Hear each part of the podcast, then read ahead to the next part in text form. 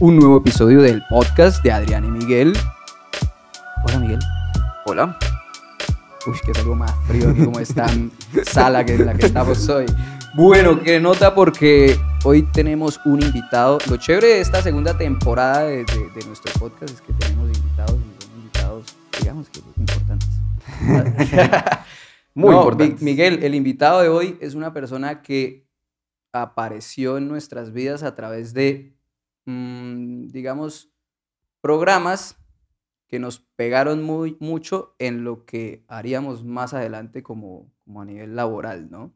Sí. Eh, hoy tenemos con nosotros a Julián Martínez. Hola Julián, ¿cómo estás? Hola Adrián, hola Miguel. Hola, ¿Cómo Julián. Muchas gracias por la invitación. Y a usted por acertar. No, qué chévere que hayas Bien. aceptado a estar acá charlando y echando hora con No, de eso nosotros. se trata, compartir con amigos y, y personas con las que hemos encontrado antes. Bueno, les cuento, Julián. Julián es administrador de empresas, Julián eh, es desarrollador de negocios. Julián es una persona que trabaja en el mundo del emprendimiento, asesorando, acompañando y, y formando como todos los procesos de muchos emprendedores en Colombia. Si hablamos ahí como de, las, de los logros y todo, Julián tiene un máster en negocios digitales, ¿sí? De la Universidad de Barcelona. Y además es el cofundador y director de Suricata Labs, que es allí donde nos conecta I love Suricata. Sí, amamos ya a muerte con Suricata. Muy bien, muy bien. La mayoría de gente le pasa eso. Sí, sí, sí. Sí, sí, sí, Ya, yo- ya hay fan lovers de... Yo soy un fan lover, a mí me hablan, yo siempre, yo siempre que, yo siempre que le cuento a alguien como que estuve en Suricata o alguien menciona Suricata, yo espero que me digan que lo conocen. Y cuando dicen lo conocen, me siento muy bien. Yo digo, bien, si alguien más conoce Suricata. Creo que han hecho un buen trabajo. No, no, pero hay mucha gente que conoce Suricata, o sea, y, y no tanto por los que han pasado, porque yo me he encontrado con mucha gente, con lo que uno dice como, oiga, no, estoy asesorando a empresas de unos programas de Suricata. Uy, ¿en Suricata? Y yo, sí, en Suricata. uno ya puede echar caché con Suricata hoy en día. sí, sí, sí. No, Pasó a- por Suricata. Ah, no, que me den mis respetos. Eso Pero- es muy bueno. Pero eso no es gratis.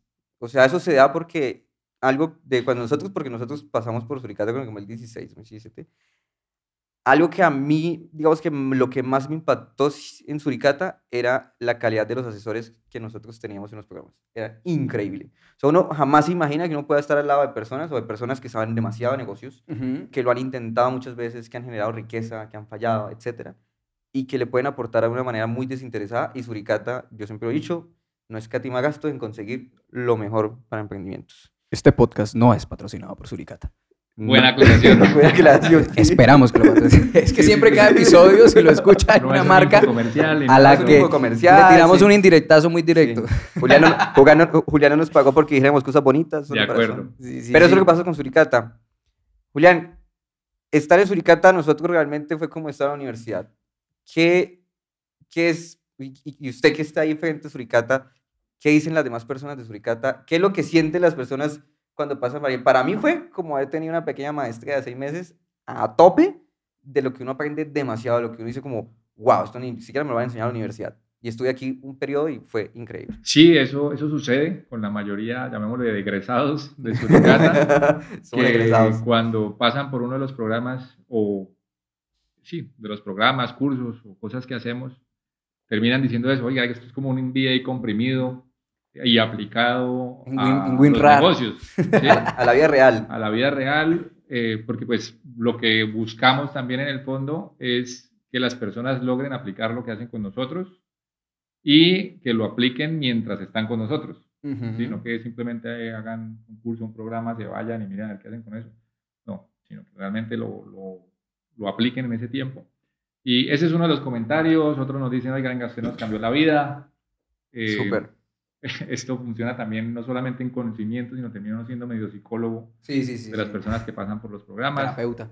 Eh, entonces, también a veces hemos hasta ayudado a mejorar relaciones interpersonales de los socios cuando son empresas familiares. Wow. Em, pero bueno, eso es parte como de lo que hacemos. Mm, Hemos hablado de Suricata, pero no hemos contado qué hacemos.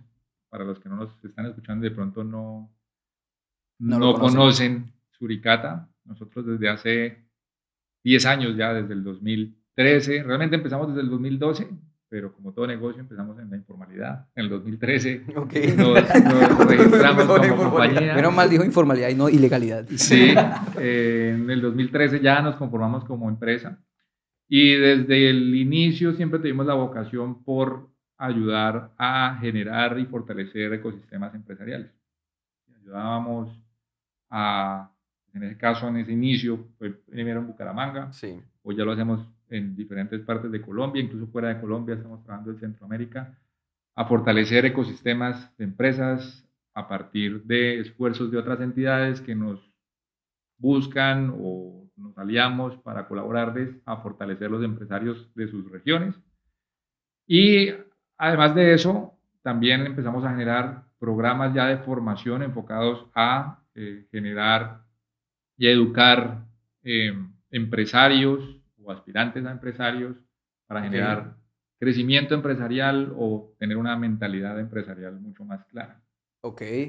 Entonces, eso es lo que hacemos en Suricata. Hoy en día lo hacemos. Ya pues hemos impactado cientos de, y miles de personas, cientos de empresas, pero miles de personas en, en estos programas. Y siempre buscando el crecimiento empresarial. Eso es en lo que nos enfocamos, enfocamos para generar prosperidad. Bueno, qué chévere, ¿no? O sea, ahí es donde entramos a fondo porque quería poner un tema en cuestión y es, hablemos de la realidad del emprendedor. O sea, Julián toca algo muy interesante ahorita, ¿no? Porque uno, o sea, lo que dice Julián, hasta han tenido que llegar a ayudar a solucionar problemas ya interpersonales de empresas familiares o de socios que se están odiando dentro del programa o, ujú, o lo que pasa peor aún, que es que uno se va y lo toca ahí solo y sí. lo que siempre pasa. Por eso, por eso es chévere y, y el- y este capítulo, este episodio, eh, más que hablar técnicamente de todo el tema de emprendimiento y demás, es- vamos a cuestionar un poco y vamos a contar un poco desde nuestros puntos de vista y experiencia lo que es verdaderamente la realidad de un emprendedor, ¿no? Pero primero es, Julián, cada uno me va a decir qué, qué es emprender para cada uno. Sí. Para Julián, emprender, ¿qué es? Eh, para mí, de una forma muy sencilla, es buscar solucionar problemas en una sociedad para generar valor y lograr capturar algo de ese valor con ingresos hacia el que genera el problema. ¿sí? Eh, eso se traduce en un producto, en un servicio, que luego Sí. lo vuelve en una empresa. Ok. Eso es emprender. Wow, o sea, pues ya después de escuchar a Julián, pues uno tiene que decir, pues la comparto en una parte, sí, tiene, tiene- mucha lógica.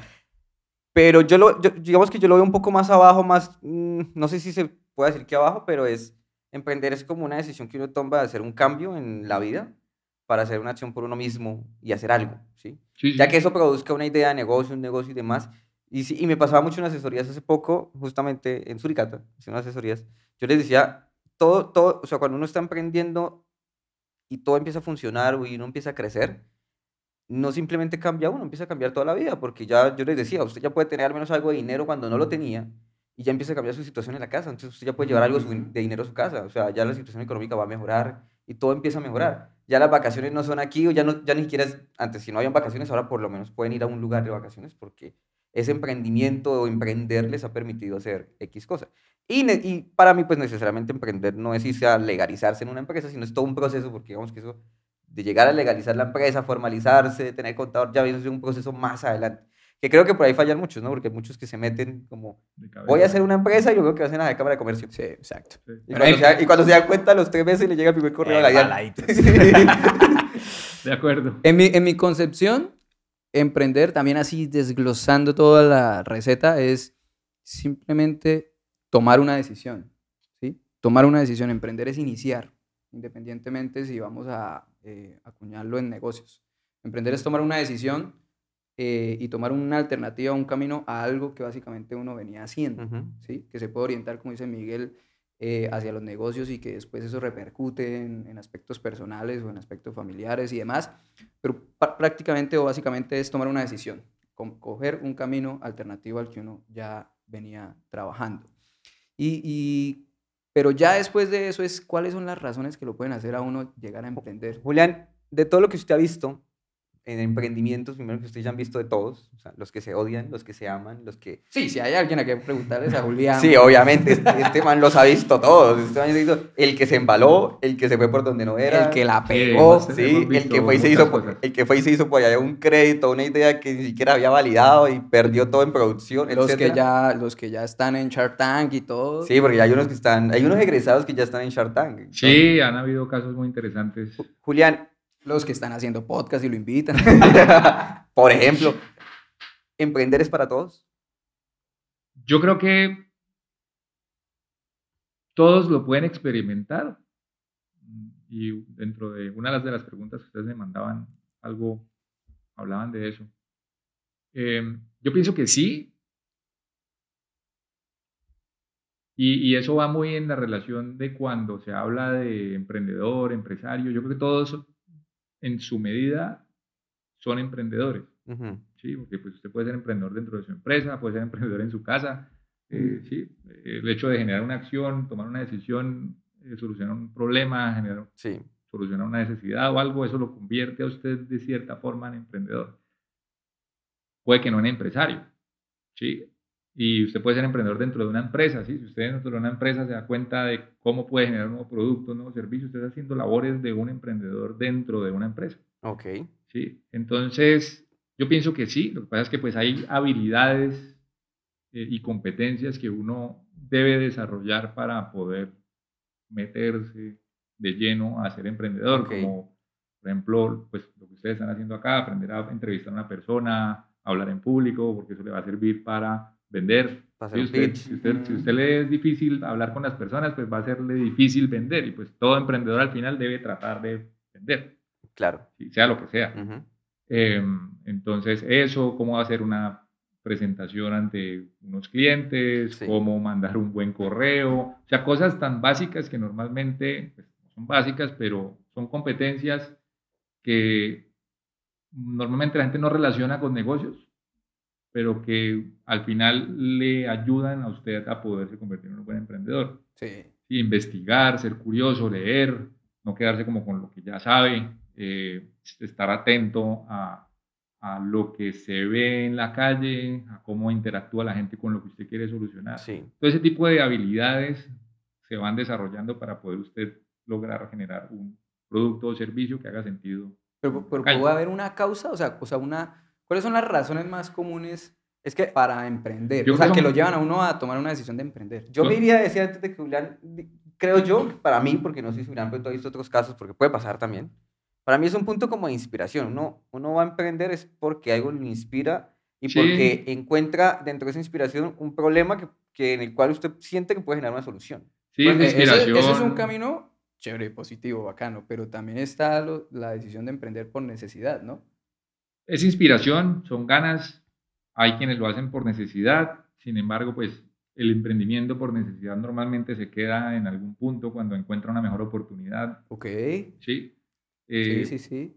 Y, y, pues, oiga, si, yo tengo una mejor oportunidad y estaba haciendo esto por necesidad, pues me voy o sea, es como yo empecé, yo estaba necesitando algo, puse empanadas, mi madre me puse a vender, ta, ta, ta, y encontré otro camino y ya, y decidí apagarlo porque encontré un trabajo o algo. Y, exacto, y hay quien dice, oiga, no, haciendo esto yo puedo crecer, volverlo un negocio y crear un emporio de la empanada.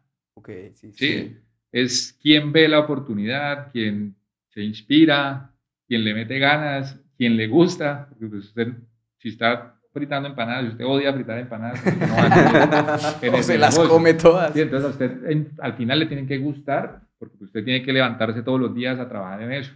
Claro. Sí, y si a usted le gusta llegar a trabajar en eso. De toda su experiencia, ¿cuál ha sido como una de las razones más comunes por las cuales llegan los emprendedores? O lo que es ganas. ¿Sí? sí, el que no tiene ganas. Es que es muy difícil. Es como el que emprende porque quiere volverse rico. O sea, ese va a sacar la mano. Normalmente tarde o temprano. Obviamente usted emprende porque mama cuando vea cómo es la vuelta. Obviamente que usted emprende porque quiere hacer platica, ¿cierto? Y pues esa es la idea de todos. Pero pues eso no va a llegar en los primeros años muy seguramente, a menos de que corra con muy, mucha suerte también o encuentre un problema y sepa cómo eh, desarrollar una solución interesante, porque esa es la otra. Usted puede haber identificado el problema, pero si usted no es capaz, no tiene el equipo, no tiene las capacidades para sacar adelante una solución potente para eso. Pues, claro. Si a usted se le hubiera podido ocurrir lo mismo de Google en los noventas, pero pues no tener la cabeza. Las habilidades, sí, Las habilidades, el acceso al capital, el acceso a muchas otras cosas que lo podían hacer posible. Entonces, es, son ganas. Conozco muchos que, ah, sí, quiero emprender, pero pues no son capaces de levantarse a, hacer el trabajo, ¿cierto? Yo creo que hay un punto, y estamos hablando ahorita con Adrián, eh, en alguna asesoría, yo alguna vez le dije a alguien como, el emprendimiento son ustedes dos, porque por lo general los emprendimientos no tienen un equipo de 40 personas, son dos personas, ¿sí? para efectos de seguridad agrícola, los programas siempre piden de a tres o cuatro, ¿sí? Sí, o dos, sí, pero mínimo dos, ¿sí? Ujú. Eh, y dentro de eso yo les decía, el- el- o sea, la empresa que ustedes tienen son ustedes dos. O sea, si ustedes dos hoy se mueren, no hay empresa. Nos, nos pasó una vez que decidimos ir por allá a una reunión, no sé de qué. Sí, que ahí lo y cuando matamos. eso yo tenía moto. y cogimos un policía acostado y Miguel iba de, de pato atrás, de parrillero. Y saltó como tres metros, quedó por acá arriba y nos tocó frenar y analizar. Espera, espera, espera, analicemos la situación. Soy el podcast casi solo con usted. Sí, Sí, sí. Uy, sí. sí. Entonces dijimos eso, precisamente. Espere, si nos caemos los dos, se muere el 100% de la la empresa. empresa. Entonces yo le estaba diciendo a esos emprendedores, yo les decía, la empresa son ustedes dos, si ustedes mañana no están, la empresa deja de existir. Entonces, bajo ese argumento yo le decía, si ustedes no crecen en habilidades y profesionalmente, su empresa no crece. Porque ustedes sí quieren que la empresa crezca, pero ustedes no quieren crecer. Que era un punto que me parecía como ilógico porque en muchos programas de emprendimiento, eh, y eso es como un regaño para los que están emprendiendo, todos esos programas y capacitaciones que da y programas en los cuales uno puede ir a tener Talleres. mentoría o talleres. Sí, yo sé que no el 100% son increíblemente buenos, pero la gente no los suele aprovechar. ¿Por qué pasa eso, Julián? ¿Por qué creen que, le- que, que pasa que la gente le... O sea, ¿son etapas o la gente no le ve como mucho interés a eso y no le gusta crecer o no siente que tienen que crecer ellos para que la empresa crezca? No asisten Yo creo que son dos cosas. Eh, yo lo clasifico en dos, en dos alternativas. La primera es que se encierran en el día a día del negocio y quieren simplemente estar operando el negocio completamente, entonces dicen que no tienen tiempo ¿sí? de participar Sí, de es tipo de mucho, cosas. sí, eso se- lo suelen decir. La otra es que lamentablemente hay algunos que se creen que las saben todas y no ven qué pueden capturar de valor en lo que les pueden estar transmitiendo ahí. Ok. Hay veces que simplemente van también Subestiman al asesor. y pues van es a chatear en, el, en, el- en la, en la- o están es más pendientes de otra cosa y no aprovechan como lo que tienen ahí de capacidad, cómo pueden llegar a explotarlo para aplicarlo en el negocio hacia el crecimiento del mismo. ¿sí? Entonces, son como esas dos alternativas de lo que suele suceder. Wow. Sí, porque a nosotros, yo no sé, a mí casi nunca me, me pasaba con los malos, pero nosotros siempre íbamos a todos, que nosotros somos muy nerdos, desde que iniciamos, ya. Yo me acuerdo mucho que yo molestaba a Adgan. No, pero sí es verdad que uno subestima mucho la primera No, etapa de, uno, de uno subestima Sí. mucho la primera etapa, pero Adgan en especial tiene algo que yo llamo el síndrome del formulario vacío. No, Adgan me dio un formulario Tuve y mucho se tratamiento inscribía. para eso. Sí, yo Gracias a eso estamos acá. Y lo sabía que se inscribía. Sí, sí. no, no, sí. no, después me mandaba mi marica, hay que ir a una reunión, Hay no sé con a cuál asesor, no sé qué, man- no sé qué chimbada por allá, que tal mentoría, no sé qué, y yo, ¿a qué se inscribió el niño? ¿Sí? Pero claro, uno, uno en la primera etapa, creo que uno subestima mucho eso y eso es un error, porque al final, después uno se da cuenta como que, oiga, yo quisiera estar en más charlas donde más gente me cuenta cómo lo hace y donde alguien me diga cosas nuevas, porque al final, de- o sea, todo lo que uno resulta creando es dependiendo de lo que uno consume. Si uno consume algo muy básico, pues uno va a crear algo muy básico. Si usted empieza a tener mucha más información de que hay muchas cosas que existen, creo que uno puede crear cosas mejores, ¿no? Sí, hay, hay una gran utilidad de ese tipo de programas y es que funcionan como un instructor de gimnasio. Ok. ¿sí? Ok. Usted de cierta forma al inscribirse, aparte pues obviamente lo que aprende, le ayuda a usted a moverse hacia adelante en lo que tiene que hacer y no aplazar lo que a veces sabe que ya que tiene que hacer, Sí, solamente con la ayuda de otras personas que tienen de pronto un poco más de conocimiento y el hecho de que usted está inscrito en el programa y de tener que asistir a cosas y que alguien le pida cuentas de lo que tiene que hacer, lo obliga a que cosas pasen. Sí, sí, sí. Sí, claro. entonces como cuando usted va al gimnasio, oiga, hágame 10 repeticiones. Usted de pronto si va solo hace 3. ¿Sí?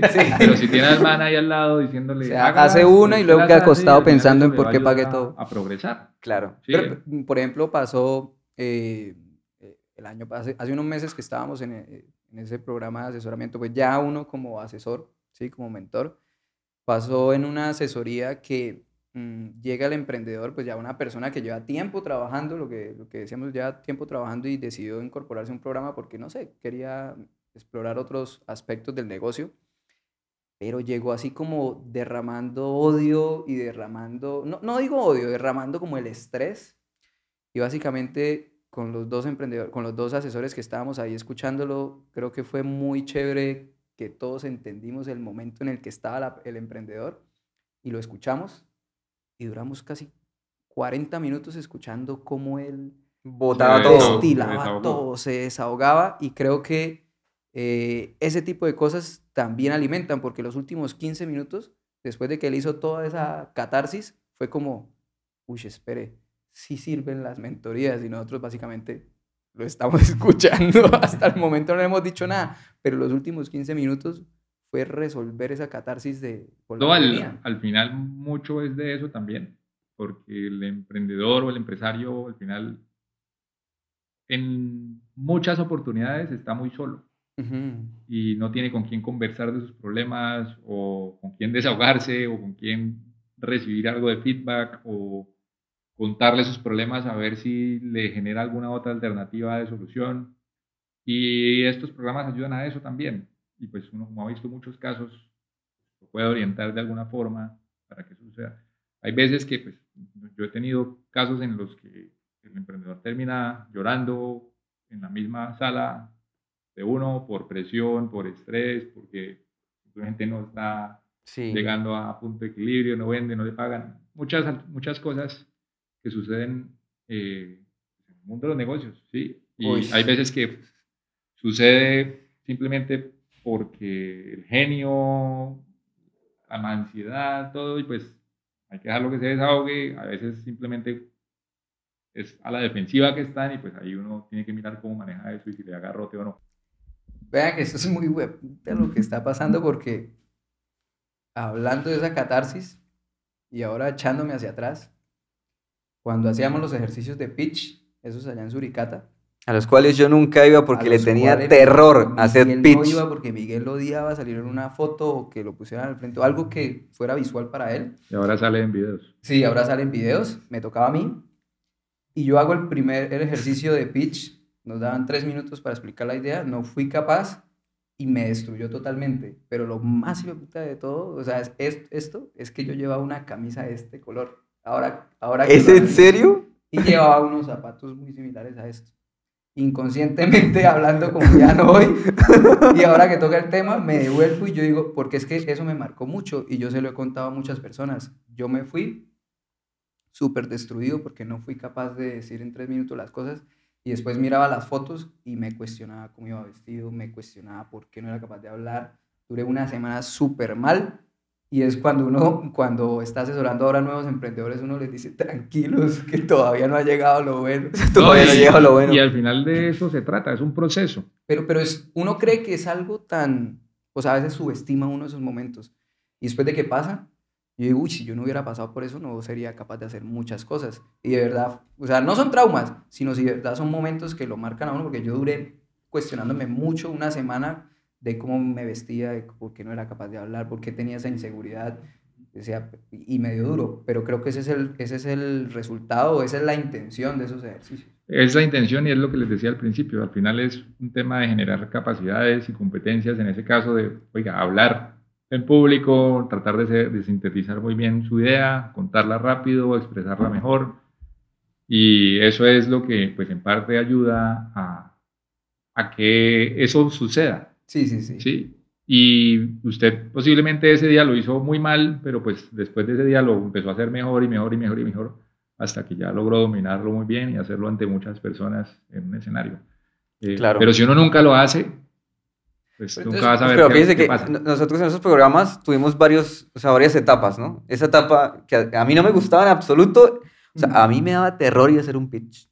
O sea, ir a decir como la idea frente con diapositivas, empezando porque yo dudaba hasta de mi propio negocio. Eso por eso suele pasar. Adrián sí creía en el negocio, yo no, en ese entonces. Y aparte que nosotros llegamos a Suricata en ese programa con una idea de negocio que tocó transformarla y salir con otra. O sea, a nosotros nos tocó iterar en ese tiempo, o sea, era más difícil creo yo, ¿no? Pues obviamente, para nosotros. Pero aparte, digamos, de las habilidades que decía Julián, lo que uno aprende también, lo que yo aprendí, y creo que fue el primer paso, fue como en el irme un poquito más allá de, técnic, de la cuestión técnica y aprender a desarrollar. Yo no aprendí a desarrollar en Suricata, pero después de salir de Suricata fue que me empezó, digamos, la inquietud, porque venga, yo sí voy a esa, quiero hacer algo en código y eso lo voy a aprender. Y pues ahí, hasta llegamos ahí. Hay un punto que mencionó Julián que me pareció muy curioso y era que el emprendedor siempre está solo. Y era lo que yo le iba a decir, y era, nosotros no nos sentimos solos como emprendedores porque somos dos, Pero sí hay un punto en el que creo que sí pasa lo que decía Julián. Nosotros a todo el mundo la- nos la pasamos hablando de lo, nos la pasamos hablando de lo que hacemos.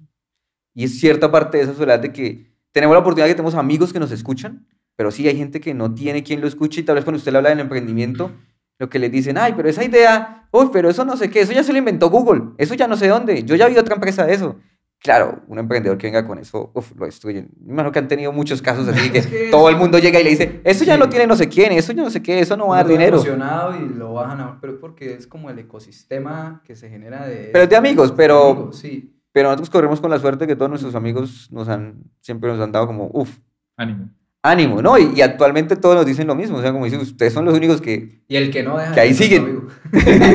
y el que no, no es nuestro amigo. Y ojalá no escuche este podcast.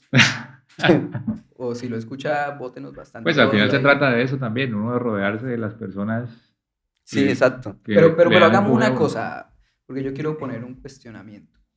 Y es, no todos los programas son, de, digamos, los actuales programas de emprendimiento, o sea, lo que se ha generado en políticas nacionales para promover, acompañar y generar emprendedores en el país, creo yo que, que, digamos, tiene las cosas resueltas o el camino resuelto. Muchas, muchas cosas dentro de esos programas a veces fallan. eh, digamos, porque no todos los emprendedores o no todas las personas emprenden de la misma manera. Voy a, poner un ejemplo, o voy a poner una pregunta más bien. ¿Todo emprendedor tiene que crecer? ¿O, o todo emprendedor necesita crecer? No, yo creo que no tiene o necesita, sino la pregunta es, ¿todo emprendedor quiere crecer? ¿Quiere Sí, crecer? sí, o sea, hay gente que no quiere. Sí, hay gente que ¿Y llega... eso está mal? No, es una decisión personal. Eh, hay gente que llega, no sé, a vender los mil millones y con eso paga un buen sueldo y se siente bien hasta ahí. Sí. Porque, porque voy a lo siguiente, y era lo que yo hablaba aquí con Miguel. Em, es una nota, funcionan muchas cosas, pero por ejemplo, eh, compartíamos, creo que en el batch de crecimiento y, eh, crecimiento y consolidación, creo que era que llamaba el programa cuando entramos nosotros, em, y habían obviamente emprendedores que eran mucho mayores que nosotros. Nosotros teníamos, eso fue hace que ocho años, eh, no recuerdo bien, pero había personas mucho mayores que digamos que ya han recorrido muchas cosas y que al enfrentarse como a toda la metodología del programa, pues quedan muy abrumados, quedan muy cuestionados eh, y a veces resultan como apáticos a, a- a continuar. Y no porque estén ajenos a crecer, sino porque de pronto no, no se acomoda a ese tipo de perfil. Ah, Pues es que crecer implica, uno, querer ujú, y dos, estar dispuesto a enfrentarse a lo que implica crecer. Sí, de- dependiendo del tamaño, usted cada vez que crece, pues tiene problemas diferentes. Por Claro, ejemplo, una empresa sí. más grande. Sí. Entonces, cuando uno se empieza a dar cuenta de eso, pues puede que no quiera crecer más. Hay veces que simplemente llega un punto en el que no saben cómo crecer más. ¿sí? O para crecer tienen que llegar a otros mercados. O para crecer deben implementar nuevos métodos, nuevas tecnologías, no saben cómo, no lo han descubierto. O llega el punto en el que simplemente el mercado empezó a cambiar, ellos no se han dado cuenta y se quedaron ahí. Sí, así es como empiezan también a deteriorarse las empresas y al final pues o se acaban o se vuelven más pequeñas o se quedan ahí. O continúan, sí. Sí, hay- y también es un tema de personalidades. Hay, hay quienes son muy buenos operadores de su negocio y saben hacer pues, lo que tienen que hacer para que funcione. Hay otros que podrían clasificarse como negociantes que buscan es intercambiar una cosa por más valor y demás. Y, y- y se quedan hasta cierto punto que les dé su capital. Y hay otros que sí tienen una, más, una mentalidad más de querer escalar y crecer el negocio. Entonces, más también de, Sí, es de mentalidad. Pero Miguel no ha encontrado eso, Miguel que asesora tanto empresario de diferentes sectores Sí, económicos. claro, a mí, a mí justamente hace poquito unos que, unos de, uno de los que me encantó asesorar hace poco, que, eh, que tienen, pues, tienen un producto que tiene que ver con la industria farmacéutica. Ah, Bueno, Son muy buenos eh, y la manera como piensan las cosas, claro, pero tienen ¿Quiénes un? ¿Quiénes son? tienen un, se llama Farmarker. Tienen, Farmarker, sí. Farmarker no patrocina este podcast, pero. Pero no, digamos que son, son muy buenos y hace poco, pues, Cristian me escribió, que es el, como el líder de tecnología, me escribió como que, bueno, le había sucedido algo, me pidió que si a mí me había pasado, que si, que, que a mí qué se me ocurría, cómo solucionar, ¿sí? Entonces yo le pregunté, venga, ¿y cómo van? ¿Están iterando? ¿Están haciendo algo? Y dijo, sí, estamos mirando cómo iterar porque si esto no, lo, si esto no se vuelve escalable, o sea, tienen el deseo, o sea, sí, no, no tanto me voy, sino como nuestra meta es eso tiene que ser escalable. Entonces él dice, yo no puedo ir, él me puso un ejemplo, yo no quiero ir a Y Combinator y decir que tengo dos clientes que me facturan un montón de dinero. No, yo quiero ir a decir que tengo no sé cuántos clientes que me facturan un montón de dinero, ¿sí? Porque al final si se me va un cliente me va la, la mitad de la Sí, empresa. es, es un tema de tener la ambición de crecer. Exacto, entonces él Sí. tiene la ambición de crecer, mientras que hay otros que también tuve donde dicen como, no, nosotros estamos bien, tenemos esto, Y es respetable. y queremos, ellos piensan en crecer, pero no a ese nivel, el es que a veces lo confunden ese crecimiento con la estabilidad, ¿sí? Ay, no todos son, no todos quieren ser unicornios o no todos. Eh, eh, Todos y- al final y- todos quisieran, pero, Sí, es, pero- es la decisión que toma cada quien. Sí, lo otro es la ambición de crecer y, digamos, la distancia de usted ver las cifras. mm, Sí. Hay personas para las que de pronto vender 2 mil millones de pesos, bien, uf, eso es mucha plata. ¿sí? Y ¿Yo cuándo voy a llegar allá? Y cuando llegan a 2 mil dicen, uy, no, pero llegar a 4 mil o a 5 mil es muy complicado. Sí, Ya después se dan cuenta que eso sí se puede.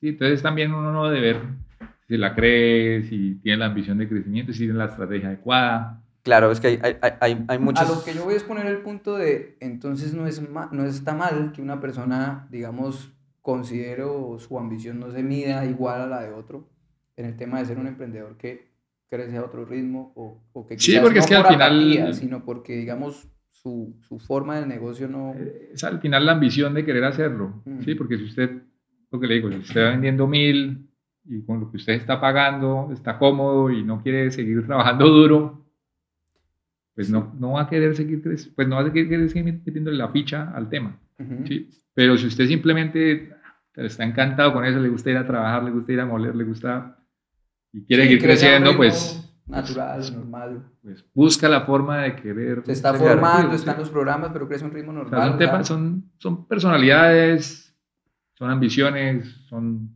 mm, formas de ver la vida Sí. también. Me voy a ir a otro punto, ya que estamos hablando de crecimiento, y es los gobiernos, estamos hablando del gobierno de Colombia, como espera muchos, si solo tenemos uno, por ahora, por ahora. En el gobierno, la visión que hay de emprendimiento es, digamos que todo tiene, todo tiene mejoras y cuando uno habla de emprendimiento también puede tener ciertas partes de matices, no es una cuestión como tan rígida en el, en el tema. Pero entre los planes de gobierno o lo que se promulga en gobierno y los apoyos que se dan o los programas así como los que saca apps y todo lo demás, todos están enfocados en que todos deben crecer cuando estamos apoyando empresas y lo otro, el gobierno está pensando en que todos deberíamos ser emprendedores, en que todos deberíamos salir a hacer algo y rebuscárnosla. ¿Cómo, o sea, ustedes que estado un poco ahí, ¿hay una visión ya como mejorada de eso o todavía falta mucho? ¿Qué se está viendo? en Esa es una buena pregunta. Desconozco mucho cómo piensa el nuevo gobierno, porque pues todavía no ha salido creo que el plan de desarrollo. O no, Ujú. o no, no, creo que no ha salido, estamos en enero. Sí, no el mes entrante. Eh, entonces, ahí yo creo que ahí es donde se va a aclarar el tema, respuesta políticamente correcta. Ahorita. Eh, hay algo que, pues, Colombia creo que es uno de los países de Latinoamérica en el que ha hecho muy bien la tarea en los Ok. últimos años. O sea, yo creo que hay ecosistemas de emprendimiento a nivel latinoamericano que se destacan. Está el mexicano, el chileno, el brasilero, el colombiano. ok. Eh, y los demás pues vienen de atrás. El argentino pues también en su momento ahorita pues con su crisis económica ha sufrido mucho. Eh, pero digamos que esos son como los ecosistemas que mandan la parada. Sí. Eh, Colombia ha tenido muy buenos resultados en la dinámica de su, de su ecosistema en los últimos años y eso es más un tema de largo plazo.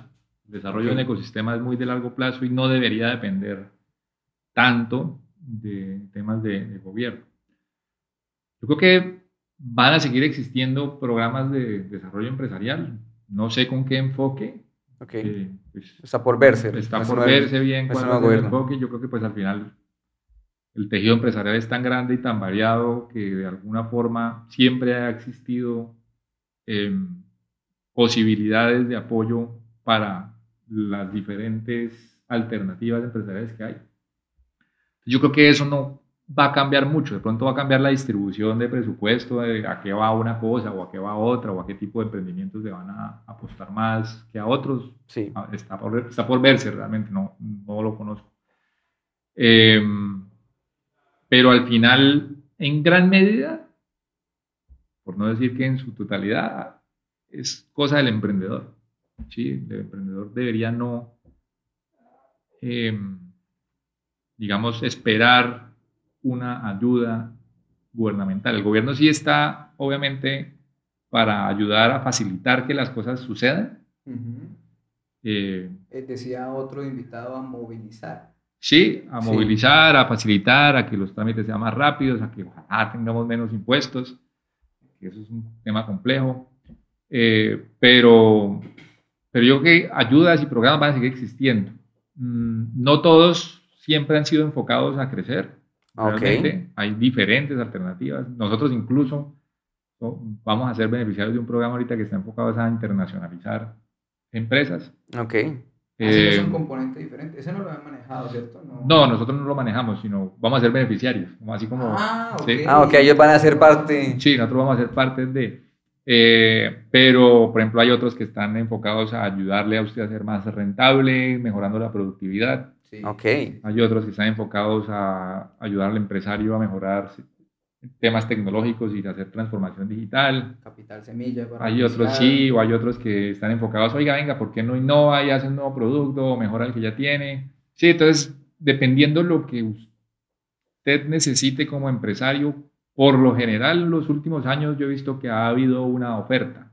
¿Qué es lo que normalmente sucede? Que pues, el empresario no está muy pendiente de eso y desconoce esa oferta. Ujú. Sí, incluso, pues yo vengo desde muchos años, años antes de haber trabajado, pues de haber estado en Suricata, trabajaba en la parte institucional y el empresario tiene a veces no tiene ni idea. Yo creo que del tejido empresarial el 2% se entera de todo lo que De hay. todo lo que sucede. O y sea de que- todo lo o que sea hay. Si, si llegamos a una Hay muchas conclusión a eso, ayudas. O sea, sí hay oferta y oportunidades, pero el Sí. no las conoce todas. Sí, y, y independientemente del gobierno que haya. O sea, hay instituciones que han mantenido sus, Sus programas sus durante programas. varios gobiernos. Sí, ahorita todavía siguen existiendo las mismas instituciones que tienen sus ofertas.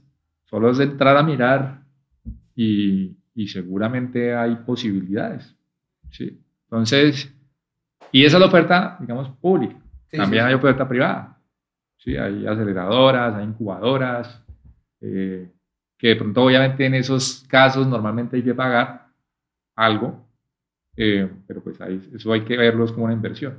Que i- igual Colombia, bueno, estaba ahí como con los datos estadísticos. Datos estadísticos del gobierno. Estoy en la sección de datos estadísticos. El único dato estadístico que Adrián encontró para hoy es el siguiente. estadístico que preparamos es el siguiente. Tu, tu, tu, tu, tum. No, Colombia cierra, según el DANE, el año pasado, bueno, el trimestre del año pasado con un 58.3% de lo que es la informalidad. O sea, la mitad de los trabajadores en Colombia son informales. Informales, rebusque. Rebusque al final es emprendimiento. ¿O no? Para mí no, ¿Ok? Sí, eso es más un tema de supervivencia y mirar a ver qué barbacha me levanto, pero pues al final no está buscando generar una, una organización o un sistema para terminar ofreciendo un servicio. Usted puede hoy hacer una cosa y mañana otra. Ajá. Sí, pero- O sea, el rebusque vendría siendo es como algo que usted hace hoy, mañana hago otra para buscar algo de supervivencia. Sí, O sea, al- el si volvemos al sustento. principio de- de- del episodio, sí condensamos en que, listo, es una decisión de emprender bajo una necesidad, pero que posteriormente no necesariamente se convierte en un emprendimiento porque yo puedo apenas supla esa necesidad, dedicarme a otra cosa. Claro, pues, eh, eh, tiene muchas noticias. Hay, hay un ejemplo que me pasó hace poco, Julián. Alguien me preguntó, estamos en la calle de los estudiantes, ¿no? Entonces, eh, llegamos con un amigo y él me dijo, vamos, y, vamos que yo me, yo me iba a comer una empanada. Las empanadas famosas de la calle de los estudiantes en Bucaramanga. Ah, ok. Sí, y llegamos eh, y él me dijo que quería una lumpia. Que ahora venden unas lumpias, bueno, ¿cómo son las lumpias? Lumpia. Sí. Eh, y entonces llegamos al, no voy a decir al puesto, sino a la posición geográfica dentro de la calle donde el señor se hace a vender las A lumpias, las coordenadas. a las coordenadas donde el señor se hace a vender las lumpias porque es un vendedor ambulante.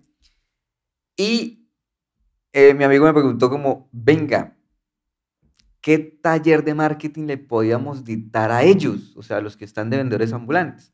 Y yo pensando, yo, pero ¿qué le puede dictar a ellos? Y me causó curiosidad lo siguiente, y es que nosotros estábamos esperando que llegara el señor con las lumpias, ¿sí? El señor de las lumpias llegó y pues mi amigo le dijo, oiga, me regala una lumpia y el señor le dijo, deme cinco minutos, yo armo el puesto y con gusto se la entrego, ¿sí? O sea, ya las tenía ahí. Y mientras el señor armaba, habían ocho personas esperando la lumpia. Entonces yo, yo después lo volteé a mirar y yo le dije como, ¿cuál taller de marketing? Más bien que nos enseñen cómo hacen, o sea, cómo hace para tener ocho clientes antes de abrir haciendo fila.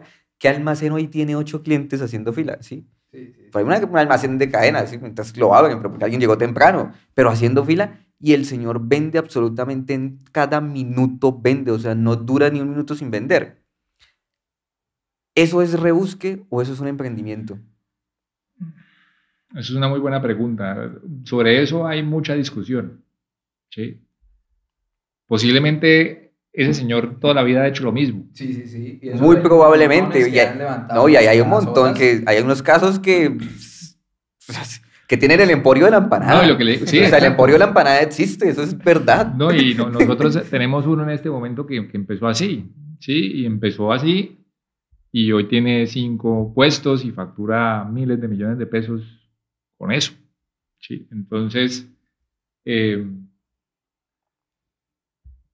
es más, yo creo que es un emprendimiento de, de, subsistencia. ¿sí? El día de mañana él se enfermó, no puede salir y pues no le, pueden, no le ingresa. No le ingresa dinero. Ah, dinero. ¿sí? Eh, le toca levantarse todos los días a hacer sus lumpias. Si no puede pararse, hasta ahí quedó. Pero el día en el que él logre contratar gente, en el que él no tenga que salir a vender y eso, ya ahí cambiaría un poco la cosa. Ya pasaría a ser casi que un, em, ya empezaría a emprender como tal. Pero, pero, ha, pero ha crecido porque... O sea, sí es un emprendedor, lo que le decía el otro día, de pronto no es un empresario. Sí. Hay otra. Y ahí te viene la siguiente discusión. ah, bueno, sí, porque ahí viene esa discusión que es la que eh, hemos hablado con Miguel mucho y es, Miguel tiene una yo tengo una ligera eh, percepción sobre ese, esas palabras, ¿no? O, no, yo también. las palabras en las que a veces a mí me pasa, el contexto no las empieza a nivelar. A mí me, de acuerdo. A mí me pasa mucho con, voy a poner un ejemplo rápido con artistas, y es que yo odio cuando mis compañeros músicos hablan de música independiente. Porque para mí eso es una segregación que ellos mismos se hacen a sí mismos dentro del mercado. O sea, al final el mercado global como tal del consumidor puede distinguir entre dos cosas, ¿sí? Y ya, o sea, como lo que es famoso y lo que no es famoso, ¿sí? Cuando hacen esta segregación de que soy artista independiente, no necesariamente, o sea, a mí me parece que eso se agrega. Sí, eso suele pasar con la palabra emprendedor. Y, eso me parece que pasa con la palabra emprendedor, porque a veces a mí me cuesta y en las asesorías me, me pasa, porque claro, voy a poner un ejemplo que a mí me gustaba, yo, o sea, y que a mí me tocaba como pensar si, si lo dije bien o lo dije mal, después de que lo había dicho, con el Club del Droguista. Son una empresa muy estructurada, o sea, tiene mucho personal, eso ya es una empresa. Y uno dice, pues, uno le puede decir el emprendimiento a ellos, ¿sí? Pero pueden haber otros que sí lo llamen emprendimiento o no, ¿sí? y en eso me parece que es una segregación porque eso hace como que no, lo subestimen. Y la, pero eh, al final la pregunta es como, ¿hay una diferencia entre ser emprendedor y ser empresario? ¿No es lo mismo? O sea, todos estamos generando valor, todos estamos ¿Por qué tenemos que dividirnos? Pero, pero, hay que mirarlo también en los contextos porque cuando se habla de la, bueno, ahí hablando del, del, artista y también poniéndolo en contexto con el emprendedor, cuando se dice independiente, no es netamente por la, por las, eh, segregación también, sino es por la forma en que gestiona su proyecto, ¿sí? que es independiente a estar condicionado por un sello discográfico o por una, una entidad que lo financia. Entonces, ¿qué hace? Se autogestiona y es independiente a lo que normalmente es la industria. Si llamamos a un emprendedor, si lo ponemos en el contexto del emprendedor en otros sectores del negocio, el emprendedor en la primera etapa se autofinancia y ya pasar a nombrar un emprendedor empresario ¿Qué es lo que hace que lo No, pero si yo puedo tener mil millones de pesos y me puedo autofinanciar. También puedo ser un, un cantante de mil millones y hacer mis canciones. es que por eso, por, eso se, por eso se hace la delimitación. No es una segregación, no es, un, digamos, una palabra que segmente al uno al otro. Es por el, la forma en que el artista gestiona un proyecto. ¿Qué opina Julián? Yo, yo creo que es un tema semántico. Estoy muy de acuerdo con su, su visión, Miguel, de, de lo que decía ahorita, que sí creo que la palabra sí es subestima. Sí, claro. Sí, es que Sí, subestima. Entonces, nosotros de hace un tiempo empezamos a hablar solo de empresario por una sencilla razón y es que sentimos que cuando se habla de emprendedor lo hace ver pequeño o sentir Ajá. pequeño o es un tema más como de mentalidad de siempre si siempre vas a decir emprendedor se va a sentir siempre que va a ser pequeño Sí. ¿sí? mientras que el empresario ya se empodera mucho más de su posición O sea, en el ejercicio la, la palabra Eh, es correcta. Al final es lo mismo, un contexto- empresario es un emprendedor, pero... Sí, pero en el eh, contexto sí está- Sí, pero es que hablando. semánticamente, sí, semánticamente hablando, pero pero, pero en, en la práctica para nosotros, una vez que usted valida su negocio y empieza a operar como tal, vendiendo con un emprendimiento que soluciona un problema y tiene un equipo de trabajo, para nosotros ya ahí es, Es un empresario. Sí. Eh, ya mientras están en su etapa de validación, para nosotros es un emprendedor. Pero, pero está chévere que haya intentando esto de- porque ya usted, eh, digamos, está diciendo que han empezado a incorporar más el término empresario. Eso es nosotros. Ah, ok. Nosotros en nuestro discurso y nuestra eh, semántica hablamos desde empresario. Y sí, y si tú no me escuchaste desde el principio, nosotros buscamos fortalecer ecosistemas empresariales. Ajá. ¿sí? no ecosistemas de emprendimiento, que al final es lo mismo, ¿sí? pero pues desde nuestra visión nos queremos llamarlo ese ecosistema empresariales. Y cuando estábamos hablando de educación, buscamos hablar es de, oiga, estamos educación para el crecimiento y la mentalidad empresarial. Sí. ¿sí? Entonces ya empezamos un poco a, a, pues a manejar nuestra retórica también, que sí, sí, tú me llamas mañana, vamos a hacer un programa de emprendimiento y decir, listo, venga, lo hacemos, pero pues hablemos nuestro idioma. sí, claro. Eh, Estamos Es de acuerdo eso. en eso. O sea, el- la, la cuestión es en qué momento sacamos de contexto eso para seguir, para no seguir entonces siendo el artista independiente que condicione o el emprendedor en el momento en que ya, eh, espere. no Pero pasa lo mismo que dice Julián. O sea, yo al final con los artistas yo decía, no importa usted dónde sacó la plata, ni- eso no tiene, eso no tiene- para mí no tiene ningún sentido. Usted es un artista y ya.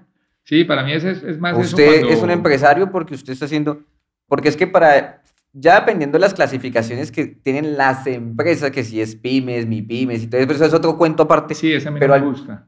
Sí, a mí tampoco me gusta mucho porque también los catalogan a uno sobre mm, Es unas más, cosas es todas más un tema raras. de la etapa en la que se encuentra, si es una etapa temprana, Exacto. eso es más emprendedor que Ujú. otra cosa, ya sí logró lo que les decía ahorita, validar, ya tiene alguito de Es que, eh, estructura. Creo que, Miguel, Sí. ¿sabes cuál es el, el tema? No es independiente, sino cuando son, que empiezan a quedar nombrados como artistas emergentes y que entonces, ¿en qué, en qué momento ya dejan de ser emergentes? Sí. Es eso, creo que es por la, porque por la independencia no es, es, es, la, es el artista Tam- emergente. Sí, igual, pero para mí es como, pues es un artista. Usted, Sí, sí, sí, ¿qué hace al final es un está artista creando de- arte. O sea, aquí lo que hace está- de o sea, segregarlo porque del contexto empresarial sí, sí siente uno que queda como, "Mm, no, esperes. Eso pasa como lo mismo que pasaba con las sinfónicas, cuando se hablaba de la sinfónica y la filarmónica. ¿Cuál es la diferencia? Los instrumentos, no, ninguna, la financiación. Entonces, pues, eso no tiene sentido.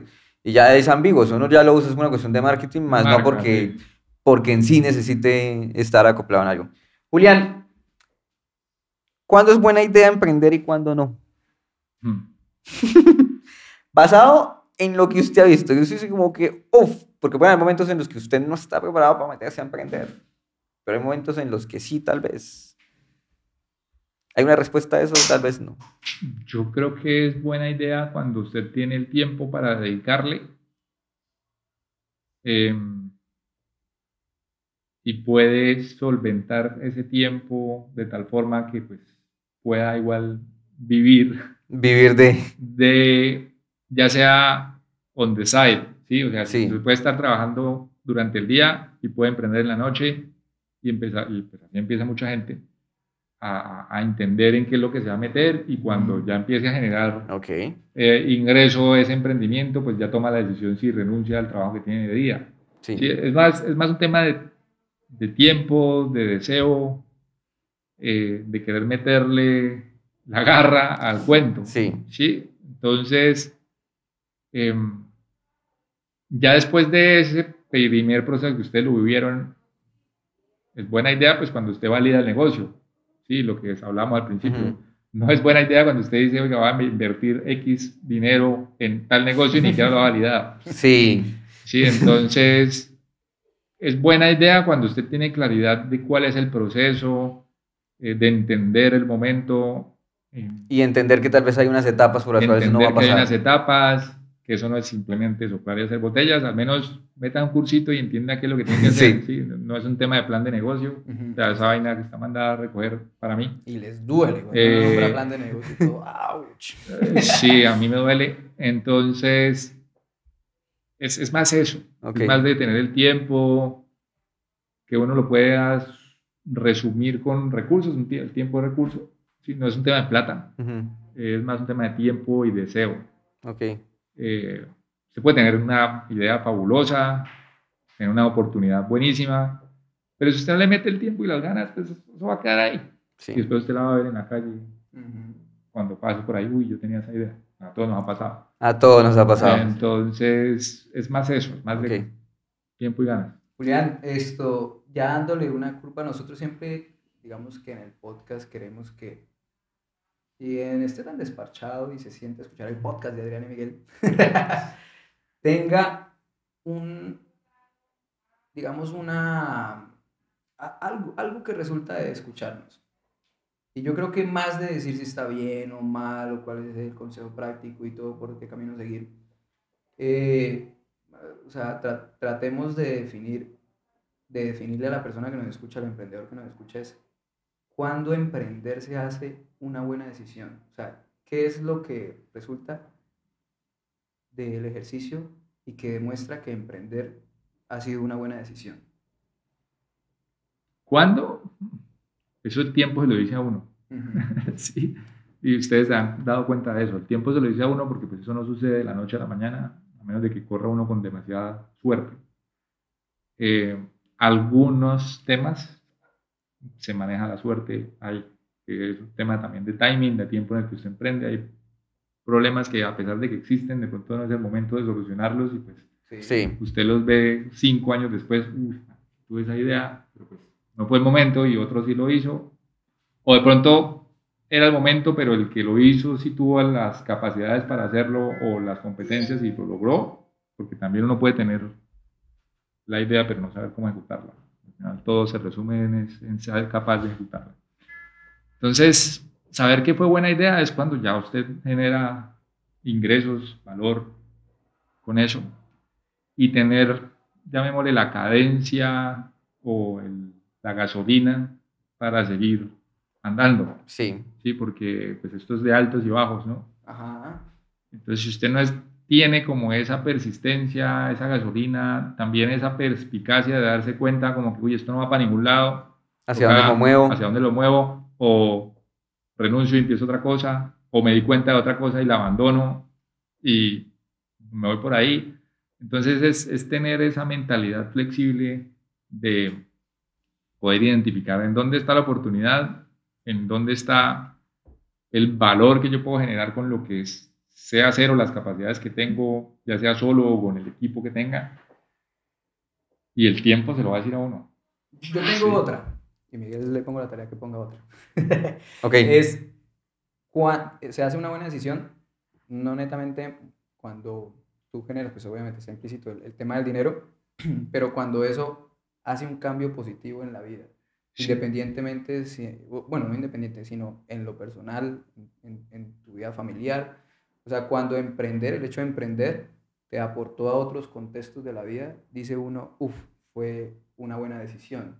¿sí? El hecho de, de pronto lo que, por eso todo esto encadena nuevamente al inicio, cuando Miguel hablaba y decía de, de, de que ahora antes de pronto quizás no podía pensar en vacaciones y ahora la palabra vacaciones se hace real. Eh, de pronto cuando mm, tengo más tiempo o puedo manejar mi tiempo para estar con Bueno, las eso personas es que, medianamente que- un cliché. eh, sí, sí, sí. Pero por lo menos cuando pasa algo positivo en la vida, sin, sin ligar siempre al tema de crecimiento en dinero. Sí, de Sino cuando, cuando emprender eh, genera algo positivo en los aspectos diarios de tu vida, creo que también eh, demuestra que es una buena decisión. Sí, yo, yo creo que una buena decisión, eso es muy personal. ¿sí? Porque usted puede tener un- una empresa exitosa y ser miserable. Sí, ser infeliz. Y... Mm, Sí, uno puede estar lleno de dinero y ser infeliz. Uno puede tenerlo todo y estar aburrido. Uno Sí, puede entonces, tener la capacidad de comprar lo que uno quiera y, Y sentirse puede como, decir, ah, ¿por qué? ¿Por ya qué estoy emprendí? aburrido. Sí, o ah, ¿por qué emprendí? Sí, Sí. Ah, Yo he visto casos. Y entonces eso es una decisión muy personal. Es una buena decisión. Yo les decía, el tiempo, el mercado, se lo dice a uno cuando si hay Sí, cuando es el no. momento, ¿no? Eh, y pues uno mismo también se da cuenta de eso. Yo, yo me atrevo a decir que casi siempre es una buena decisión por lo que pasa a nivel personal, que usted lo decía ahorita.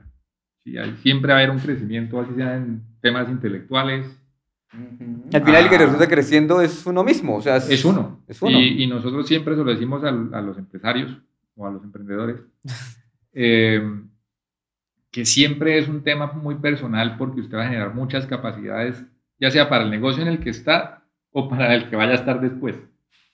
Sí. O para el trabajo fijo en el que vaya a estar después, si dado el caso. Porque, Decide renunciar a emprender y se va a trabajar Sí. en una empresa, que Sí. también puede pasar. Claro, hemos visto muchos también. Entonces, el hecho de todo lo que usted emprenda, aprenda ahorita, le va a servir a usted después, ya sea para o mejorar el negocio que tiene o para empezar mejor el siguiente Sí. o para, si lo invitan de socio a otro, pues Tener aportar mejores cosas a ese nuevo negocio o si se va a meter de empleado a una empresa, pues sepa cómo concebir mejor un nuevo producto o servicio o qué podría llegar a hacer para hacerlo crecer. Entonces es un tema muy de capacidades para la vida. ¿sí? Y además de eso, pues no solo desde la perspectiva del negocio, sino lo que usted decía ahorita, oiga, venga, voy a aprender mejor a hablar en público. Sí. ¿sí? Voy a aprender a comunicarme mejor de manera escrita. Voy a aprender a programar, entonces me aprendo a hacer una página web, ¿sí? Entonces hay muchas cosas alrededor de que, que, que- que al final se, se traducen en crecimiento, no solamente en plata, porque puede que la plata no llegue, Pero sin crecimiento. o llegue de una manera diferente a la que se imagina, pero sí en un crecimiento al final personal. Sí. ¿sí? Ah, ahí, eso era. Wait, wait, wait, wait, wait. wait. En, Julián, ya como para cerrar. En el primer y último que edité, taller de producto, yo puse una frase que me gustó mucho, pues obviamente no es mía, ahí me la puedo haber creado. eh, y es que, dime qué lees y te diré qué producto crear. ¿sí? Y el taller se trataba un poco como que, oiga, les voy a dar unos papers científicos no pongan limitantes, o sea, la limitante no es yo qué sí hacer, solo es entérense que hay algo nuevo que existe, algo que ustedes no sabían que existía o que se puede hacer, y sobre eso, ima sí, bueno. y sobre eso imagínese una, un negocio. Sí. ¿Qué le recomendaría a ustedes a alguien que esté iniciando el proceso de emprendimiento o un empresario que es como una lectura obligada o cuál es un blog obligado o cuál es como, uf, léase, obviamente no lo va a aprender todo en un libro, eso es, eso es obvio, pero como, uff, Te recomiendo esto. empiece por aquí porque eso le puede dar una idea de encontrar más cosas más adelante. Mm, voy a irme como a las bases para no complicarse mucho. Eh,